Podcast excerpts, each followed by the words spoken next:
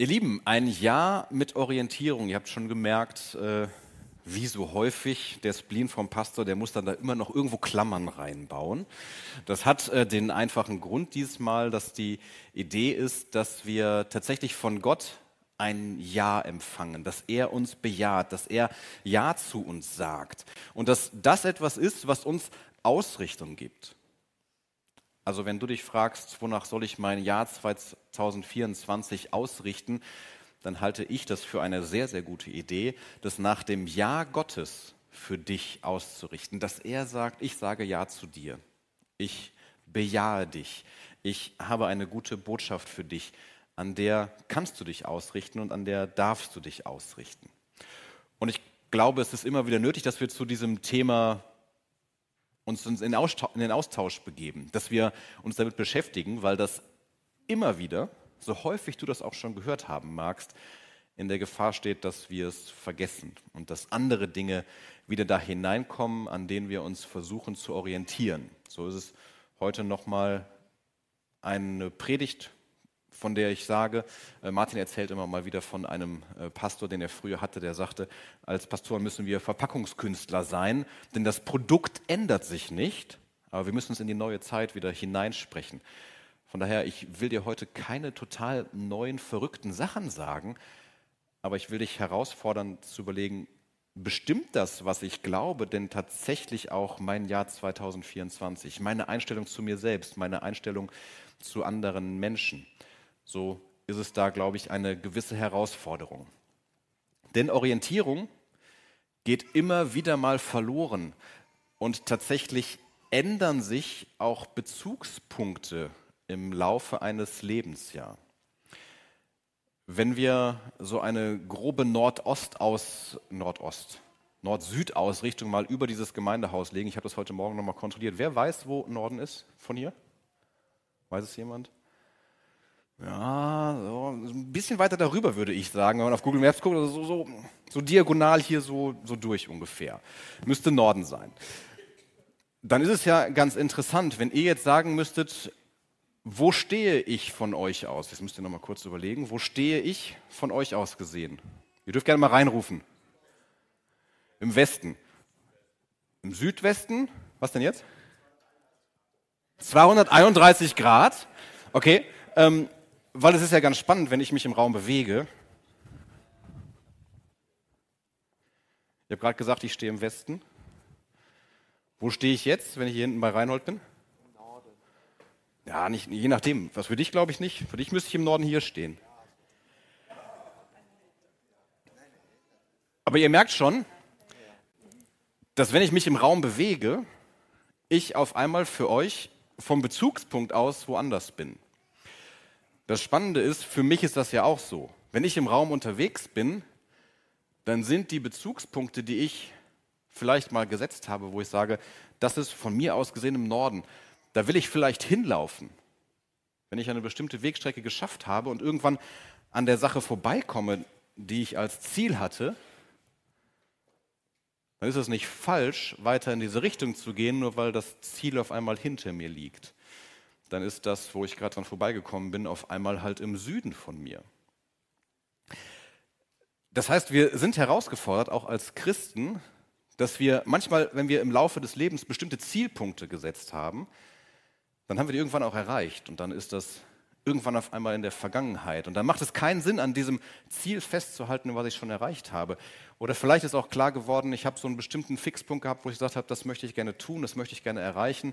Und mein Lebensweg ist aber über verschiedene Stationen anders geführt worden, er ist anders gewesen, sodass klar ist, dieses Ziel liegt gar nicht mehr in der Lebensrichtung, die ich von Jesus als richtig höre, sondern es ist an einem anderen Ort auf einmal. Und deswegen möchte ich euch heute herausfordern, denn Ausrichtung ist nötig, weil Orientierung immer wieder verloren gehen kann. Und du kannst ja mal so ein bisschen überlegen, wie war dein Jahr 2023? Hat es dazu beigetragen, dass du orientierter geworden bist oder hast du vielleicht im Laufe der Zeit auch Dinge, die du mal für wichtig gehalten hast, aus dem Blick verloren?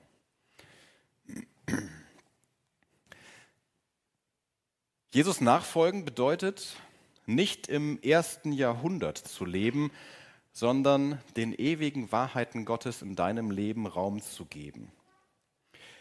Das ist ein Satz, den ich ähm, an dieser Stelle mal platzieren möchte, denn ich habe nochmal den Korintherbrief, wo gleich der Bibeltext drin steht, nochmal gelesen. Und ich fand das wirklich herausfordernd.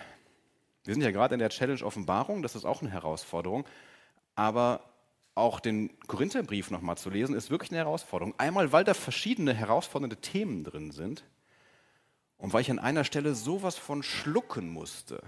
Mich hat es so richtig nochmal erwischt. Ich weiß nicht, ob das dir auch schon mal so geht. In der Bibel liest, dass du manchmal denkst so, uiuiui, krass. Mir ging das so im Korintherbrief. Und mir ist das auch zu diesem Thema Orientierung nochmal wichtig, denn wir stehen da in einer gewissen Gefahr, wenn wir die Bibel lesen, wenn wir den Korintherbrief lesen, dass wir die Sachen eben richtig einsortieren müssen. Und zwar ist es die Sache gewesen, die mich so verblüfft hat, Paulus schreibt im Korintherbrief in einer totalen Naherwartung davon, dass Jesus wiederkommt.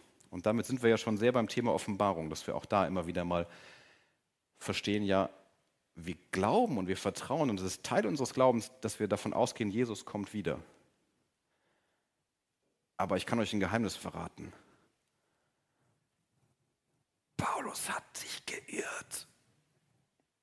Der schreibt nämlich den Korinthern wortwörtlich, wenn Jesus dann bald wiederkommt, einige werden das ja von uns noch erleben, aber wisst ihr was? Haben sie gar nicht. Hat er wirklich geglaubt? Er war so überzeugt davon, dass er gedacht hat, in meiner Lebenszeit kommt Jesus noch wieder. Alle Zeichen deuten darauf hin. Das ist aber 2000 Jahre her. Und das gibt uns eine unglaubliche Herausforderung mit, dass wir nämlich sagen müssen, mit diesen biblischen Texten müssen wir umgehen und wir müssen Orientierung daran finden, aber wir finden sie nicht, indem wir einfach sagen, wir machen eins zu eins das, was da steht. Das ist übrigens an anderen Stellen auch wichtig, dass wir das im Korintherbrief nicht einfach eins zu eins machen, denn der sagt Dinge, wo wir heute in unserer Zeit sagen würden, okay, das können wir so nicht einfach umsetzen. Das, das passt nicht zu dem, wie wir Jesus kennengelernt haben. Wir brauchen eine Orientierung, die tiefer geht als einfach nur das, was Paulus vor 2000 Jahren so aufgeschrieben, äh nicht, doch, vor 2000 Jahren, kommt hin. Und das ist eine Riesenherausforderung. Und die Herausforderung ist vor allen Dingen darin, dass wir sagen müssen, wenn wir Jesus wirklich nachfolgen wollen, dann müssen wir das heute machen. Heute, in unserer Zeit, mit unserem Leben, in der Verbindung zum Heiligen Geist, ihm nachfolgen. Und das ist wirklich herausfordernd und wir haben eine, einen wichtigen Maßstab, den wir heute als Orientierung da an die Hand bekommen. Ich habe noch, auch zum 11. Januar ist mir ein kleines Bild begegnet. Kennt ihr Loriot? Viele von euch kennen das noch, die Jüngeren vielleicht nicht. Der hat immer wieder mal äh, Kleinigkeiten auf den Punkt gebracht und er hat hier, wie ich finde, etwas, wo Form und Inhalt ein bisschen vertauscht werden, ähm, dargestellt. Und zwar, ich mache es mal ein bisschen größer. Dieses original frühgotische, diese original frühgotische Bettstadt stammt aus dem Familienbesitz eines flämischen Grafengeschlechtes. Kleine Ungelegenheiten wird man im Bewusstsein stilreiner Nachtruhe gerne in Kauf nehmen. Wir sehen hier, auch wenn dieses Bett jahrhundertelang bewährt ist, es erfüllt nicht mehr den Zweck, der damit eigentlich mal gemeint war. Vielleicht ist das sowas, wo man humorvoll darauf gucken kann, um nochmal wahrzunehmen, es ist wichtig, dass wir die Idee des Schlafens niemals aufgeben. Es ist aber total Banane, dafür immer noch die Betten von vor 100 Jahren zu benutzen, weil die taugen einfach nicht, um das, was wir als Ziel haben, richtig umzusetzen. Ich gucke mich heute an wie Autos. Das ist eine herausfordernde Predigt. Ihr kriegt die Grundidee? Okay. Dann können wir weitergehen. Das als Grundlage gesagt, lässt uns jetzt eintauchen in das erste Kapitel vom Korintherbrief. Da lesen wir eine Sache, die uns ausrichten darf für dieses nächste Jahr. Schaut doch euch selbst an, Brüder und Schwestern. Wen hat Gott denn da berufen? Es gibt ja nicht viele unter euch, die nach menschlichen Maßstäben klug oder einflussreich oder aus einer angesehenen Familie stammen. Gott hat sich vielmehr in der Welt die Einfältigen und Machtlosen ausgesucht, um die Klugen und Mächtigen zu demütigen. Er hat sich die, ich muss gucken, wo euer Text umspringt, sorry. Er hat sich die Geringen und Verachteten ausgesucht, die nichts gelten, denn er wollte die zu nichts machen, die in der Welt etwas sind. Niemand soll sich vor Gott rühmen können. Euch aber hat Gott zur Gemeinschaft mit Jesus Christus berufen. Mit ihm hat er uns alles geschenkt. Er ist unsere Weisheit, die wahre Weisheit, die von Gott kommt. Durch ihn können wir vor Gott als gerecht bestehen. Durch ihn hat Gott uns zu seinem heiligen Volk gemacht und von unserer Schuld befreit. Es sollte so kommen, wie es in den heiligen Schriften steht. Wer sich mit etwas rühmen will, soll sich mit dem rühmen, was der Herr getan hat. Spätestens jetzt habe ich die Befürchtung, euch alle verloren zu haben. Wer hört noch aufmerksam zu? Wer hat noch ein bisschen? Es sind auch so ein paar. Sehr gut, sehr gut, sehr gut. Dieser Text gibt die Herausforderung, denn wenn wir sagen, wir brauchen Orientierung, also einmal, der Text ist der Text, der vorgeschlagen ist für, für diesen Sonntag. Ja? Also den habe ich mir jetzt mal nicht ausgesucht. Häufig kommt das vor, dass ich sage, okay, ich habe einen Text, wo ich sage, der hat mich bewegt, der ist mir wichtig geworden, den möchte ich gerne. Diesen Text habe ich tatsächlich einfach jetzt vorgesetzt bekommen, habe ihn bearbeitet und möchte ihn mit euch für heute fruchtbar machen. Und da merke ich schon, wenn ich diesen Text höre, sagen, ja, ihr guckt euch doch mal selbst an. Ne? Also wenn ihr guckt, wer seid ihr denn? an euch ist ja nichts, in Anführungsstrichen, brauchbar. Ihr gehört ja gar nicht zur Elite der Gesellschaft. Einmal würde ich sagen, also manche von euch, ne, also gehören wirklich zur Elite. Aber tatsächlich muss uns dieser Text nochmal wachrütteln und uns sagen, okay, die Maßstäbe, die für Gott gelten, werden hier nochmal wunderschön dargestellt. Und wenn wir Orientierung brauchen, dann ist es wichtig, dass wir die Maßstäbe hier klar haben. Und ich finde den ersten Vers, der Vers 26 hier hilfreich. Schaut doch euch selbst an, Brüder und Schwestern. Wen hat Gott denn da berufen? Es gibt ja nicht viele unter euch, die nach menschlichen Maßstäben klug oder einflussreich sind oder aus einer angesehenen Familie stammen. Wisst ihr, im Laufe so eines Jahres, auch wenn man vielleicht ganz gesund angefangen hat, kann es sich echt einschleichen, dass man so am Anfang des Jahres vielleicht denkt, okay, ich will mir folgende Sachen vornehmen, ich möchte folgende Dinge machen. Können wir nach dem Gottesdienst sprechen, Maria? Das ist super, danke. Dass man sich Sachen vornimmt und dann arbeitet man daran und dann funktioniert manches davon auch. Und wisst ihr, wozu das führt? Nicht immer, aber häufig. Dass man im Laufe des Jahres sagt, ach ja, doch, guck mal, eigentlich läuft es bei mir ganz gut. Ich kriege das schon ziemlich gut hin. Ich kann schon auch ordentlich stolz auf mich sein. Was ich so geschafft habe von meinen Jahreszielen, führt dazu, dass ich vielleicht auch überheblich werde und andere Leute angucke und sage, ja, der kriegt das irgendwie nicht so hin wie ich. Oder da ist irgendwie eine Schwierigkeit bei der. Es kann dazu führen, dass wir überheblich werden und dass wir selbst uns zu unserem Maßstab machen. Und dass der Erfolg, den wir selbst irgendwie haben, muss auch gar nichts sein, was jetzt ein großer Erfolg für andere ist, dazu führt, dass wir dadurch uns zum Maßstab machen und dass wir tatsächlich, wenn mal was nicht gelingt, auf einmal in ein richtig tiefes Loch stürzen und in massive Selbstzweifel kommen. Mit diesem Text kriegen wir hier durch Paulus eine Botschaft von Gott, die nochmal deutlich macht, es macht schon sehr viel Sinn, dass wir auf uns selbst gucken, dass wir über uns selbst reflektieren, aber es sollte uns doch immer dazu führen, dass wir feststellen, egal wie klug wir sind, egal aus was für einer erfolgreichen Familie wir kommen, wir sind eigentlich Menschen wie alle anderen auch. Ich bin auch ein ganz normaler Typ, egal welchen Beruf ich habe, egal welche Bildung ich habe. Ich gehöre zu diesen ganzen anderen und wenn man mal ehrlich ist, gibt keinen unter uns, der von sich sagen könnte, ich bin was viel Besseres als die anderen. Das muss man sich manchmal vielleicht auch selbst nochmal sagen lassen. Ich als Pastor bin nicht besser als irgendjemand. Ich als jemand, der folgende Angewohnheit hat oder bestimmte Startbedingungen im Leben, ich bin nicht besser als irgendjemand anders. Das gehört zu der Grundorientierung, die wir im Leben brauchen. Und für dich und für mich gelten auch übrigens keine anderen Maßstäbe als für andere. Weder strengere, noch welche, die lascher wären. Diesen ersten Vers, ich möchte ihn mal so zusammenfassen. Wir werden den ganzen Vers in so ein paar Stichpunkte versuchen runterzubrechen. Also ihr könnt nachher was mitnehmen. Wenn ihr Fotos machen wollt, macht sie am Ende. Ne? Kennt ihr mittlerweile. Wenn ihr was aufschreiben wollt, dürft ihr das jederzeit machen. Nimm dich wahr. Nimm dich wahr als Mensch. Als Mensch mit unheimlichen Stärken und auch als Mensch gleichzeitig mit Schwächen. Als Mensch, dem die Liebe Gottes gilt. Daran, dass du erkennst, dass du auch einer von diesen vielen bist dass du gar nicht so sehr aus der Masse rausstichst, macht die Liebe Gottes, die all diesen Menschen gilt, dieser ganzen Menge gilt, noch umso größer. Also wenn du die Größe Gottes, die Liebe Gottes erkennen willst, ist es wichtig, nochmal ganz neu wahrzunehmen, um dich zu orientieren, ich bin ein Mensch und ich darf auch ein Mensch sein. Im Vers 27 lesen wir, Gott hat sich vielmehr in der Welt die Einfältigen und Machtlosen ausgesucht, um die Klugen und Mächtigen zu demütigen.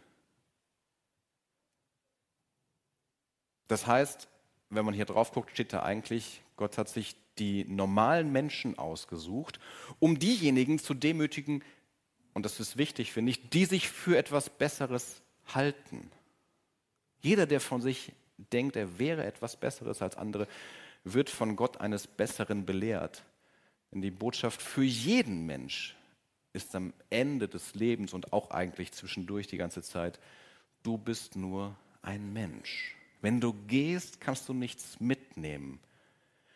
Du bist mit allem, was zu deinem Leben gehört, von Gott abhängig. Du kannst dir das Leben nicht selbst geben und du kannst dir die Ewigkeit auch nicht verdienen oder selbst erwirtschaften. Gott hat sich also die normalen Menschen ausgesucht, um zu sagen, das ist der gute Maßstab. Und deswegen möchte ich dir mal diese Botschaft sagen. Es ist viel besser als nur okay, ganz normal zu sein.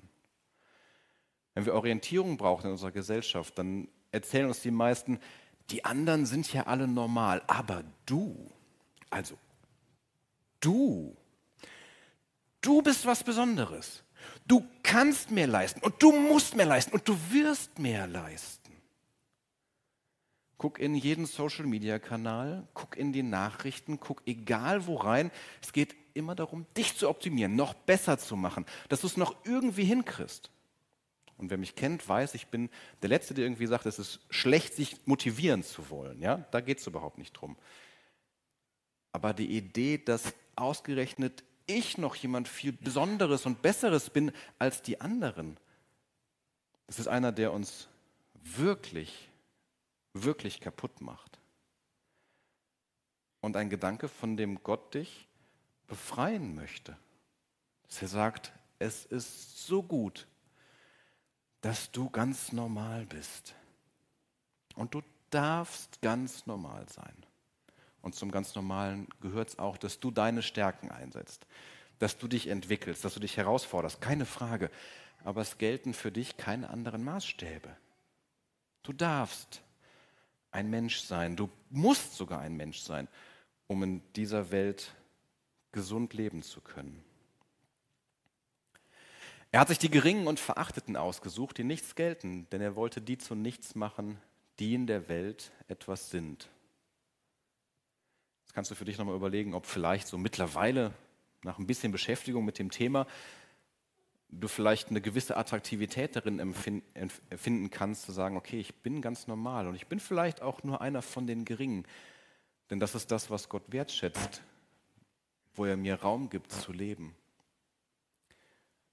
Denn die Botschaft hier ist, er hat sich dich ausgesucht, um sich in dieser Welt zu zeigen. Du bist ein Teil davon. Gott will sich durch dich zeigen. Nicht indem er dich zu irgendeiner Version deines Selbst optimiert, wo er sagt, ah ja, wenn wir jetzt daran noch ein bisschen drehen und der das noch hinkriegt, dann kann man an ihm endlich meine Liebe sehen. Nee. An dir kann man schon die Liebe Gottes sehen, wenn sie dich umfängt, wenn sie dich trägt, wenn sie dein Scheitern und auch deinen Erfolg umgeben darf und du weder von dem einen noch von dem anderen deinen Wert abhängig machst. Und das ist die wichtigste Orientierung. Ich habe es ganz am Anfang gesagt. Es geht darum, in dieser Welt die Liebe Gottes als Maßstab zu haben. Und theoretisch ist uns das ja häufig klar. Die Frage ist, wie das praktisch so bei dir aussieht. Wenn du morgen früh aufwachst und entweder so ein Morgenmensch bist und voll fröhlich aus dem Bett springst, du dann sagst, boah, und meine Partnerin, mein Partner oder vielleicht mein Kollege, der morgens mit so furchtbaren Tränensäcken im Büro sitzt, der ist ja nicht so gut wie ich, weil ich bin ja hier lebendig und erfolgreich und dynamisch. Oder wenn du vielleicht morgen früh im Büro sitzt mit solchen Tränensäcken und den anderen siehst und denkst, boah, der ist so dynamisch, der ist so gut, der ist so viel besser als ich. Pustekuchen, keiner von euch ist besser als der andere. In jedem von uns zeigt sich die Liebe Gottes für uns, damit dass wir einen nächsten Tag, ein nächstes Lebensjahr aus seiner Hand empfangen dürfen. Und für uns ganz besonders, weil wir wissen, wenn irgendwann dieses Leben zu Ende ist, sind wir in ihm immer noch gehalten und haben wir in ihm immer noch eine Identität, haben immer noch ein Leben in ihm, haben die Ewigkeit bei ihm. Der Text geht aber noch ein bisschen weiter, der Vers 29. Niemand soll sich vor Gott rühmen können. Ups. Erwischt, das Gute ist, bei sowas erwische ich mich einfach selbst immer wieder. Deswegen muss ich nicht gucken, wen ich denn vielleicht noch irgendwie dabei erwische, weil die Gefahr ist so, so groß, dass wir bei aller vielleicht christlicher Prägung, bei aller guter Nachricht, die wir gehört haben, doch noch immer meinen, wir könnten uns für irgendwas was ans Revers stecken. Und wir könnten stolz darauf sein, was wir in den Griff gekriegt haben, was wir hingekriegt haben, wo wir Sachen uns vielleicht abgewöhnt haben. Niemand soll sich vor Gott rühmen können. Du musst nichts beweisen. Du darfst Gott danken. Du musst Gott nicht beweisen, dass du gut genug bist, dass er dich liebt. Du musst Gott auch nicht beweisen, dass du diszipliniert genug bist. Er liebt dich sowieso schon. Du kannst beginnen, ihm zu danken, dass er dich rettet, dass er dich hält. Trotz und obwohl alles in deinem Leben so ist, wie es ist. Euch aber hat Gott zur Gemeinschaft mit Jesus Christus berufen. Mit ihm hat er uns alles geschenkt. Er ist unsere Weisheit, die wahre Weisheit, die von Gott kommt. Durch ihn können wir vor Gott als gerecht bestehen. Durch ihn hat Gott uns zu seinem heiligen Volk gemacht und von unserer Schuld befreit. ich will nichts kennen außer Jesus. Das ist, ich habe einen Flusen im Mund, das ist unangenehm. Ich will nichts kennen außer Jesus, denn tatsächlich nur von ihm kann das kommen, was wir brauchen. Und er ist die Versicherung für diese gute Botschaft von Gott.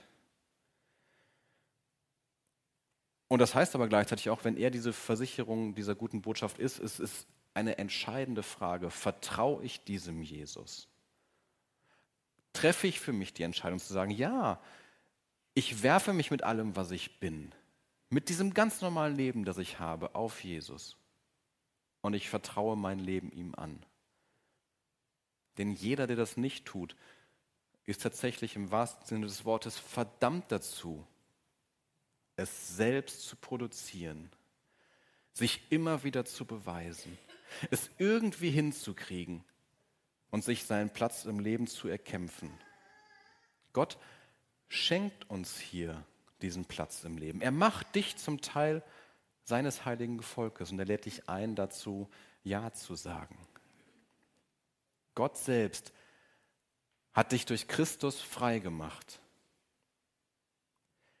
Er ist es, der an dir gehandelt hat.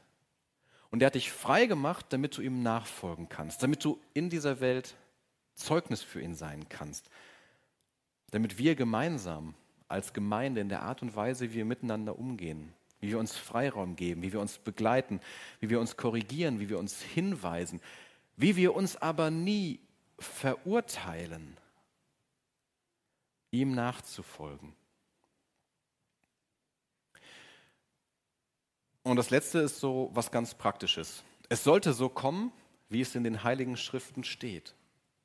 Wer sich mit etwas rühmen will, soll sich mit dem rühmen, was der Herr getan hat. Das ist schon eine Herausforderung, dass wir lernen, auch im Rückblick auf unser bisheriges Leben, dass es nicht darum geht zu sagen, was habe ich getan, sondern dass wir lernen zu sagen, was habe ich geschenkt bekommen, was durfte ich erleben, was durfte ich erfahren, was darf ich auch immer noch aus Gottes Hand nehmen. Wir dürfen dabei lernen, du und dein Leben. Das ist kein Fehler, sondern das ist ein Zeichen der Liebe Gottes. Und du musst nicht erst irgendwie besser oder anders sein, sondern du bist von Gott gesehen und gehalten. So schwer das manchmal auch auszuhalten sein mag.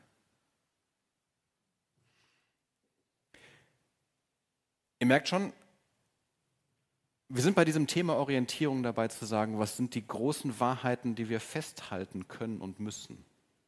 Bei Sachen, die du vielleicht in Frage stellst, bei Dingen, wo du dich fragst, wie gehe ich damit um, wie müssen wir das heute leben als Christen, sind die Grundlagen. Wir können und dürfen es nicht aufgeben, wer Gott ist, wer Christus für uns ist und was das für unser Leben bedeutet.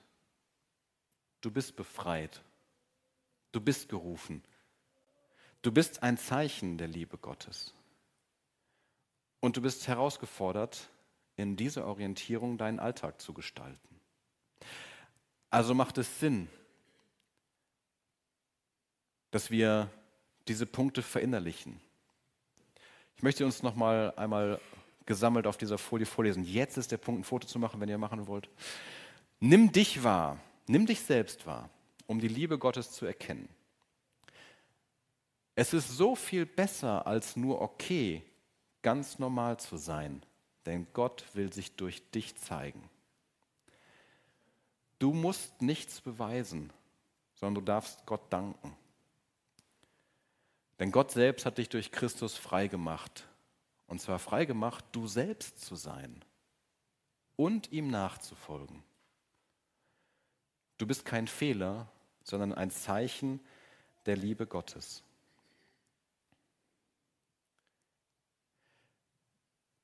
Ich habe heute übrigens mein Tablet oben vergessen. Das ist auch der Grund, warum ich die ganze Zeit da hinten drauf gucken muss. Normalerweise kann ich immer so die Folie noch einmal vor, aber heute ist ein Tag, da ist äh, vieles zusammengekommen. Die Botschaft ist aber wichtig, dass wir für das Leben diese Orientierung brauchen.